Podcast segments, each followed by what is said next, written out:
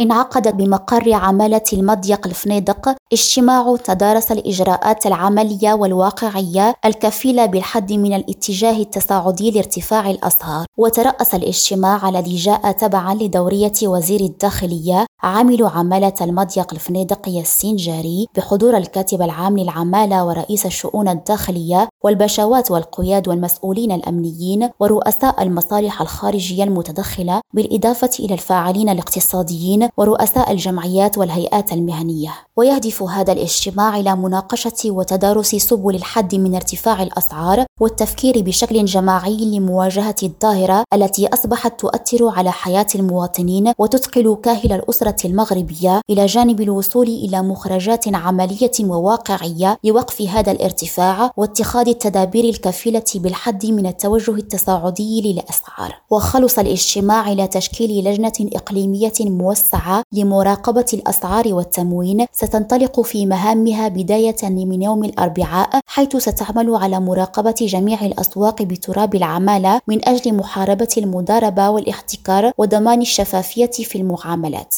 بالموازاة مع ذلك ستشكل لجان محلية على مستوى الجماعات الترابية بالوسط القروي والقيادات والأسواق الأسبوعية لمراقبة التموين والأسعار وجودة المنتجات المعروضة. زين بجناتي ريم راديو طنجة.